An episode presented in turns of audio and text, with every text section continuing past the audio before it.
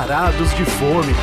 Apresentação: Fábio Wright e José Flávio Júnior. Ah, que delícia, cara! E aí, José Flávio Júnior?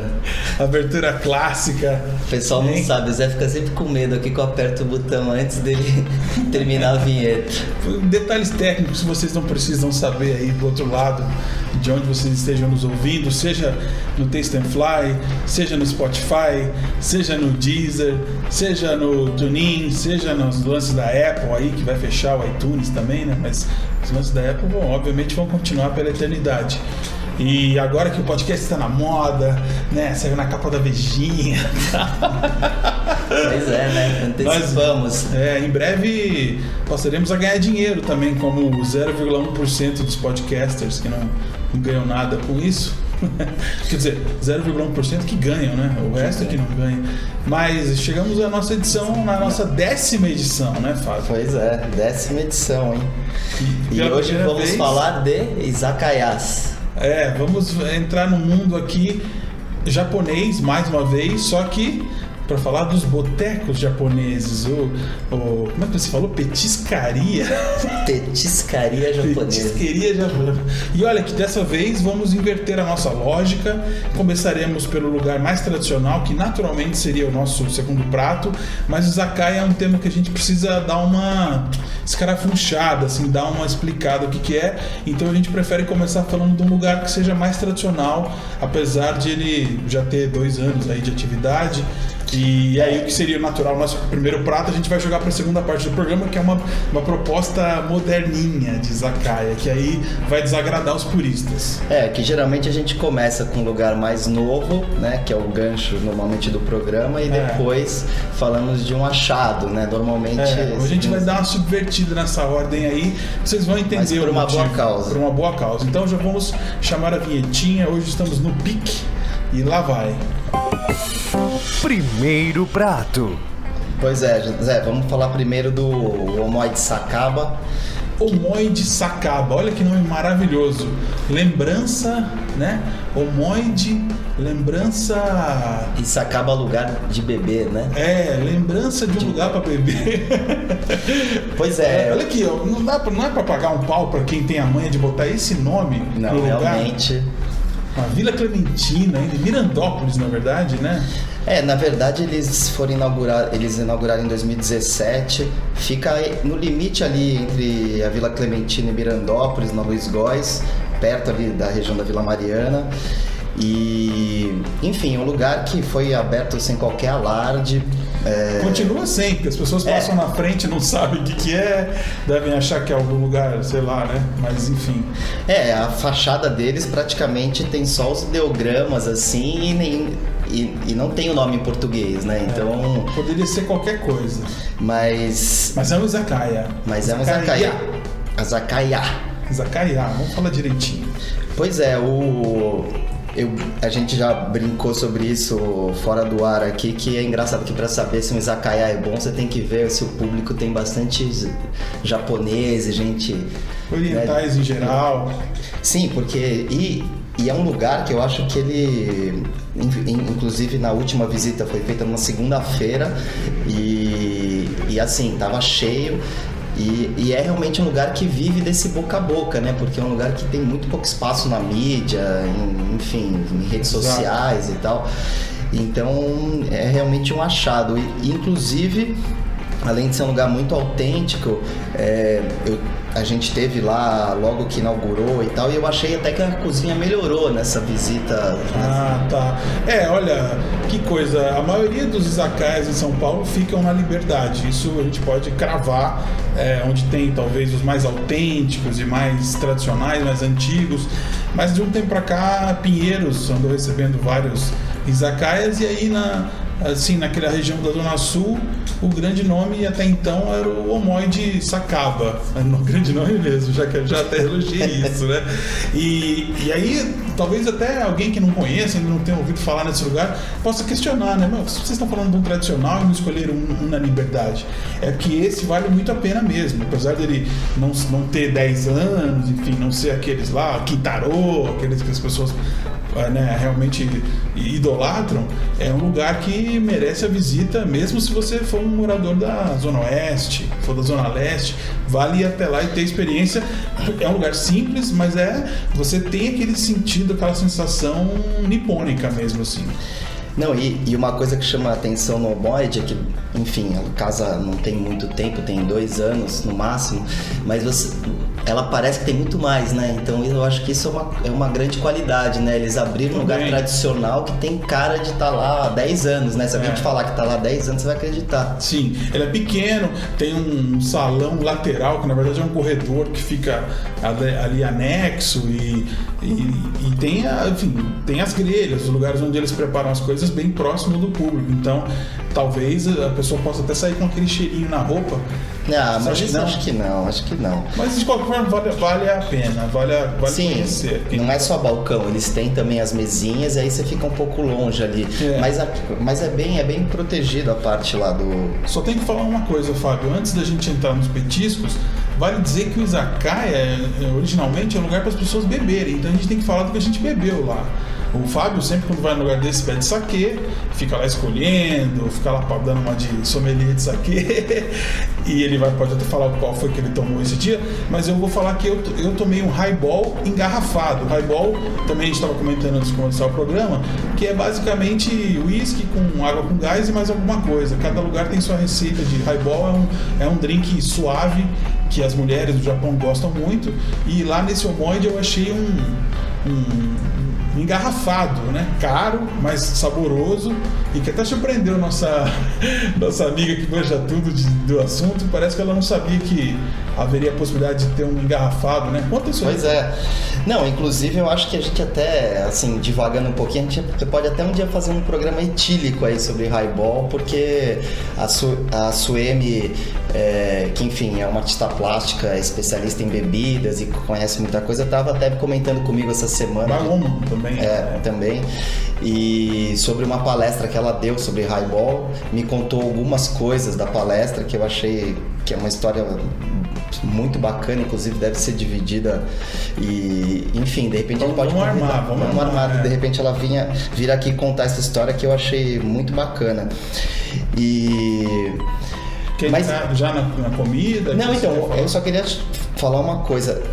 O menu deles também é interessante que eles reformularam o menu e fizeram um menu com, com fotos, mas não aquele menu longo e chato, né? Um, é um menu com umas fotos todas meio que embaralhadas ali que, que, que ficou é. interessante também, que ajuda também algumas pessoas que não têm tanta familiaridade a, sim, a escolher, sim. né? Porque uh, os nomes vão estar tá lá originais, então você olhando na foto, você sabe que é uma salada de batata, não precisa pedir. Por exemplo, é um quimpirá Gobô. Aí é a tua especialidade. Você sempre que vai nesses lugares gosta de pedir quimpirá gobô. Por quê? Do que se trata? Pois é, raiz de bardana refogada. É, Fábio é, é uma delícia. isso aí. Vale a eu, pena provar. Eu peço okura, okura, que é quiabo, que é okra em inglês, né? Semelhante à palavra quiabo em japonês e inglês. E... Que também é muito bom o quiabo é, deles. Só que ela é bem, é, é bem quase cru ali, só grelhadinho, não Sim. tem. Que às vezes as pessoas fazem um que são. Alguns eu prefiro, até aqueles quiabos que são mais, mais queimadinhos, ou no miso e tal. O de lá é bem natural, é. ao natural, hein? Quase. Só dá uma passadinha. Uma passadinha. Mas tem também o. Interessante também é aquela asinha com, com gyoza, né? Isso é engraçado. Isso aí todo mundo vai querer pedir que for lá, porque é, em vez de ser um gyoza tradicional, é, eles usam a parte mais gordinha da asa para ser a base do gyoza. Então, é gyoza com perna, assim. Como explicar isso? É um, é um mix de gyoza com asas de frango. É, é uma asinha recheada de gyoza. É, uma asinha recheada, a parte mais gordinha recheada de gyoza. Bom, enfim, eles têm também peixe curtido no miso, tem kimchi, tem aquele onigiri com miso grelhado, que é um acompanhamento é, para algumas va coisas. Vale a gente fazer essa observação. O kimchi é aquela selga curtida na pimenta que é de origem coreana. Mas a maioria dos izakayas aí pelo mundo incluem esse, esse petisco. Adota, né? É, é porque é, é uma boa comida para você, é um, um, um bom é, como dizer isso? É, na verdade ele, ele, ele vai, vai com é um tudo ali, né? É um tira-gosto tira que acompanha bem um saque, por exemplo. E o, enfim, aí continuando, eles têm a berinjela no missô, é espetinho, clássico também. de, o espetinho de pele de frango que o Zé É, adora. tem a parte dos yaquitores que são os espetinhos, né? E aí tem o de kawá, que é a pele de frango que, ah, só uma vez na vida outra na morte, não precisa também se empanturrar. Todos os espetinhos são minúsculos, viu, gente? Às vezes vem quatro unidades e tal, mas é pequenininho.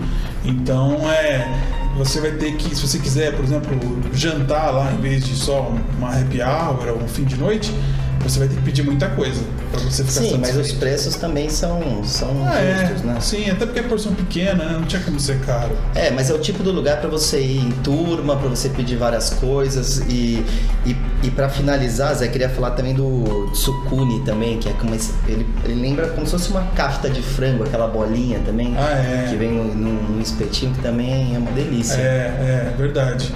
Cara, assim, são muitas coisas no, no cardápio, a ideia é essa mesmo, né? Tem coisa sazonal, tem coisa que aparece ali, desaparece, tem época que tem, não tem. E também tem coisas que acabam. Geralmente em Izakaya, se você chegar muito tarde, às vezes não tem mais aquele item e não vai ser reposto. Não adianta você pedir. É a quantidade do dia, Sim. que é preparada ali e tal. E Inclusive, parte né, do cardápio, eles têm um cardápio fixo e tem um outro cardápio que eles deixam meio que anotadinho o que, que tem e o que, que não tem, né? que não Então, tem, é. Você E- se lembra, eu quero fazer uma pergunta aqui paralela. A primeira vez que você foi no Izakaya, qual teria sido? Você, você tem essa memória? Putz, de cabeça assim, bate pronto não. Mas Pois vou é. trazer isso pro próximo Eu queria falar que eu tenho, que é o, o Bueno original, que ficava na Galvão Bueno, lá na Liberdade. O Bueno nasceu ali na Galvão Bueno, é um Izakaya clássico, que depois se mudou para a região da Paulista ali, né, para Alameda Santos, né? Foi. Segue lá, inclusive, com algumas coisas que eu gosto muito, tipo língua, que é uma coisa que não é sempre que você encontra. Mas o E- omoide tem língua, só que é mais fina, né? É, o homoide tem a língua, mas é uma língua mais fininha. Eu prefiro, prefiro a língua carnuda.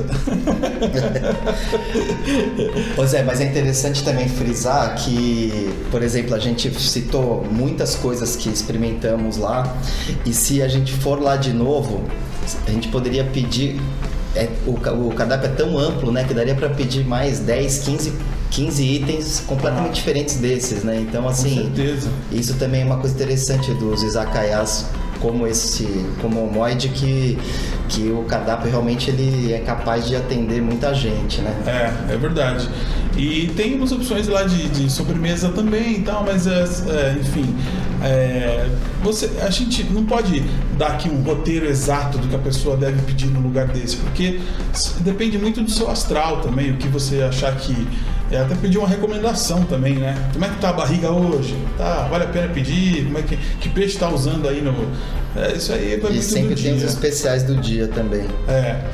Mas aí, pessoal, a gente é, vai ter que passar já para o nosso segundo prato, que hoje foi invertido, né?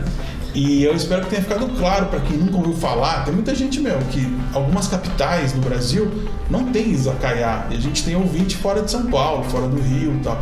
Então, aliás, no Rio, tem muito izakaya, Fábio? Tem nada, né?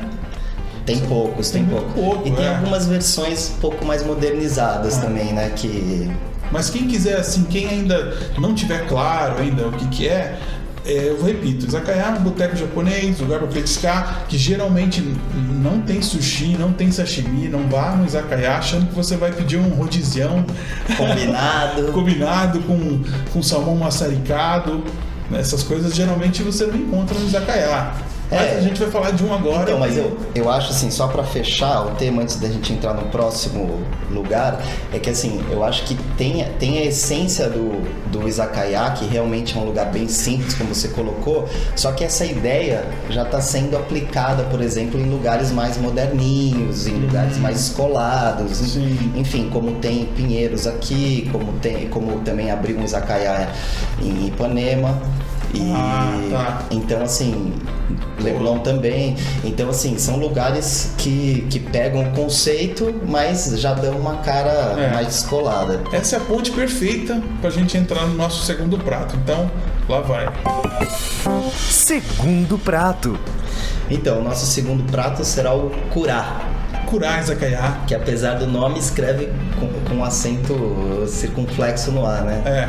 Então, Contemporary, contemporary Izakaya é não, é um é, chama curá Izakaya contemporâneo. Izakaya, tá bom, é exatamente isso. É.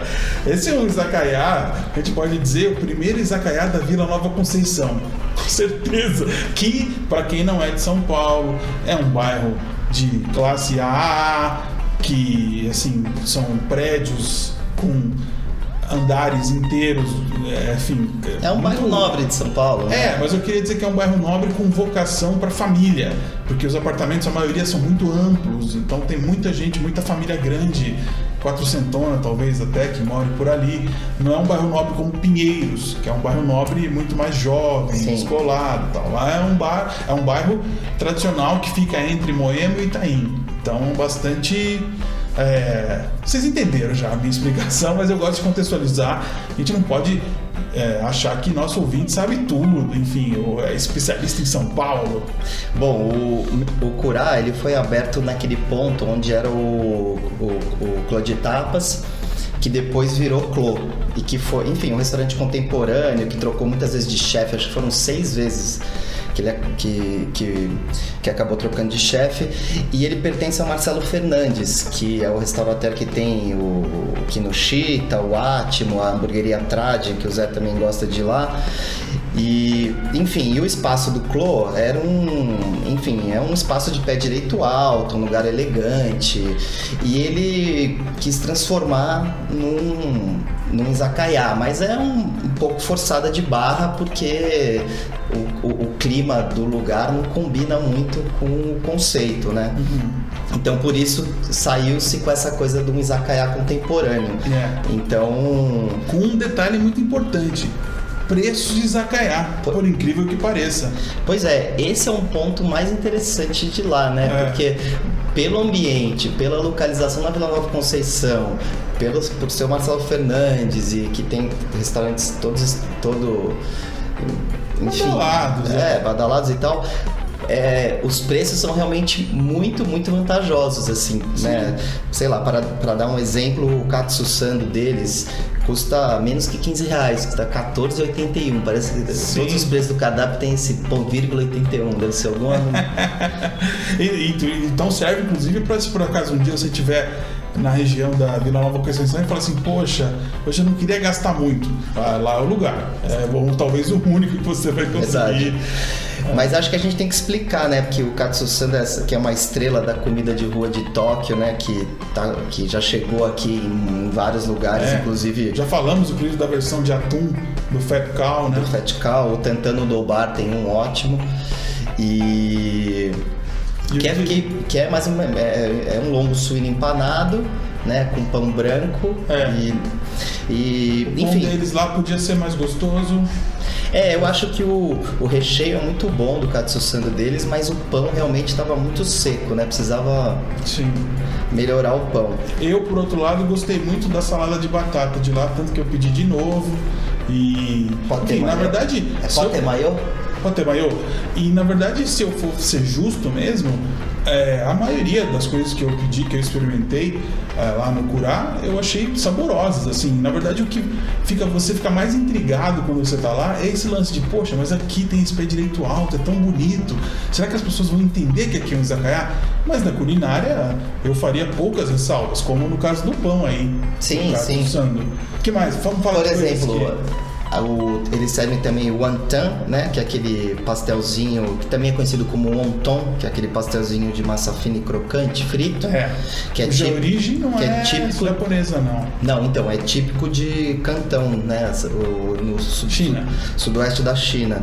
E que também é uma delícia, recheado de pernil e camarão. Tava também foi uma coisa que, que é. agradou. É. E, eles, e eles têm os yakitores também. Sim, né, que, os, de Vieira. Que são os espetinhos grelhados, é. feitos numa grelha é, típica, mais é, comprida, né? É. O yakitori tem a versão empanada também, que tem a, a parte do cardápio que são os, os espetinhos mais empanadinhos. E aí dá para pedir a vieira também empanada, que eu achei muito gostosa. É. Então, bom, também tem as coisas que são, vamos dizer, podem ser chamadas de típicas de lá. A parte de udons ali, de macarrão, eles colocaram uma versão do carbonara. Pois é. Isso é ousadia. Mas, Mas o udon é bom a gente só explicar, que é aquele macarrão um pouco mais grosso, né? É, o macarrão gordinho e tal.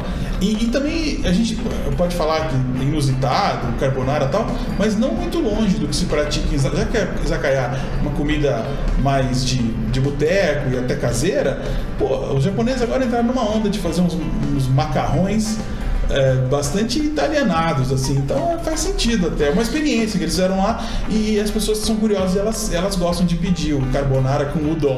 É, e por exemplo, isso pode ser considerado um prato, né? Não é enorme, mas também não é pequeno. É um pratinho, um pratinho. Mas que custa entre 22 e 25 reais cada um. É. Então, assim, tem um preço. Não vai ser aquela, aquele pratão de macarronada, né, gente? Mas é, é um pratinho. Mas o, outra coisa também que, que vale a pena a gente falar são dos domburis, né? As tigelinhas, né? Com Sim. Arroz. Arroz na base e aí é o topping variado. É, então eles fazem, por exemplo, de panceta com, com kimchi e tem um que esse eu foi, foi o que eu mais gostei, que é de lombo suíno moído com berinjela. Uhum. E aí, assim, a gente normalmente não fica falando tanto de preço, mas, pô, esse é um, uma sugestão que custa 18 reais, 19 reais, é. 18,81. Eu comi a versão do Umburi Tirashi, que é uma mistura fizeram ali uma mistura do, do tirashi, que é aquele prato japonês que o arroz vai embaixo e aí vai uma seleção de peixes crus em cima. E lá eles fazem no donburi, na tigelinha e tal. É, o arroz é aquele arroz gohan, né? É, é, é. E nem sei se é exatamente igual o gohan de.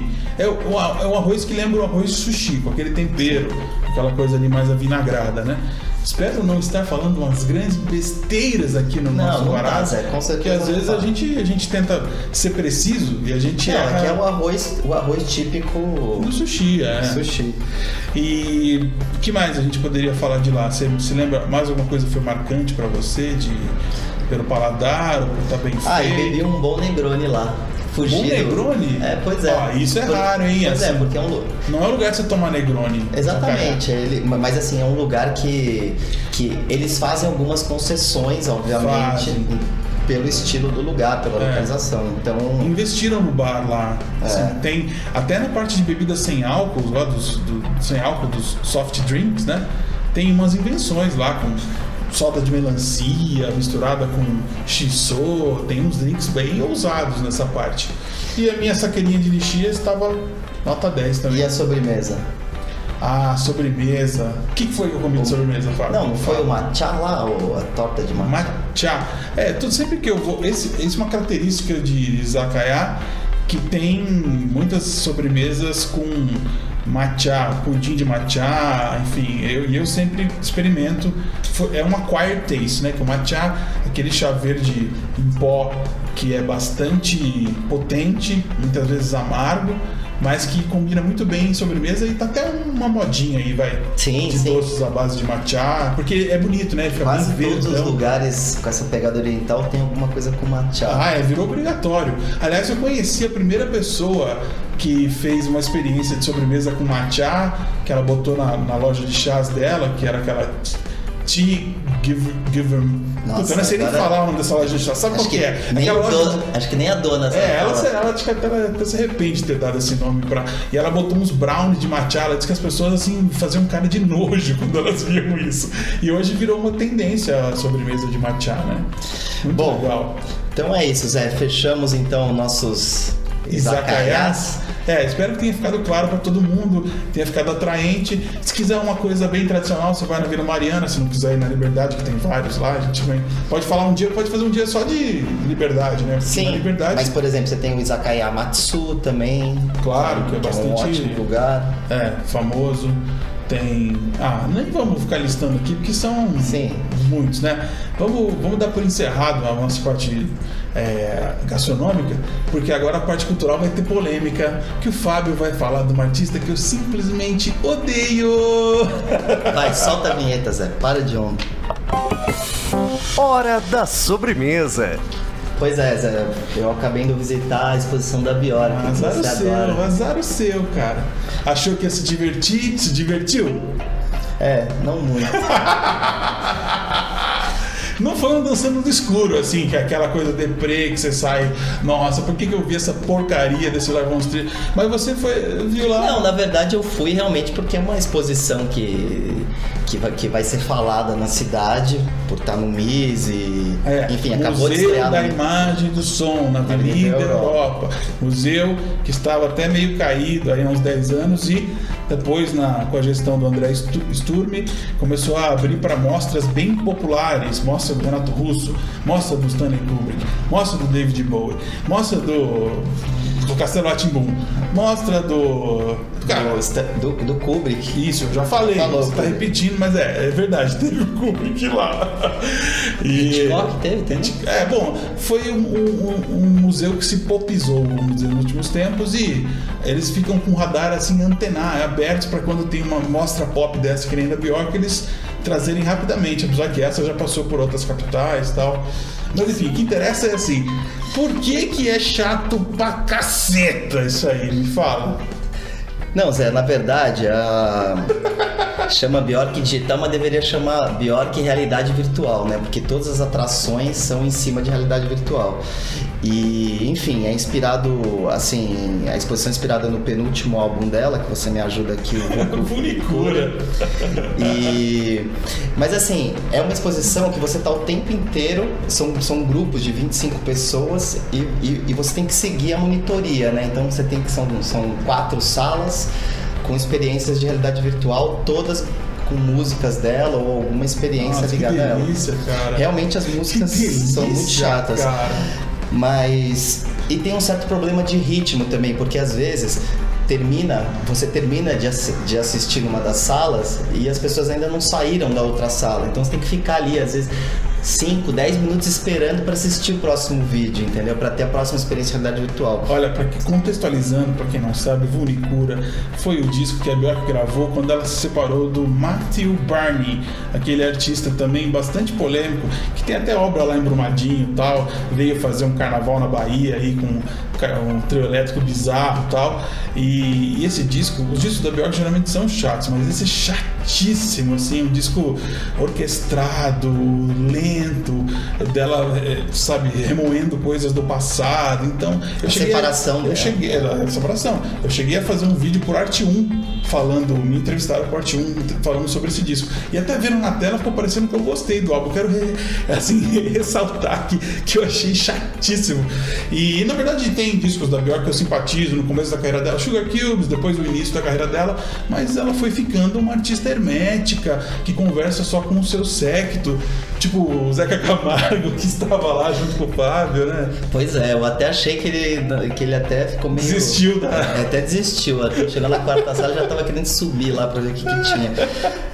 Mas, Zé, eu queria ver você tendo a experiência de realidade Ah, virtual em um vídeo que você se sente dentro da boca dela. Ah, que delícia. Que é uma referência quando ela se operou der as cordas vocais, Se der pra eu entrar com uma silver tape lá e colar a boca dela pra ela nunca mais cantar, quem sabe eu faria essa experiência. Não, mas eu só queria assim pontuar que assim, como é que funciona o negócio?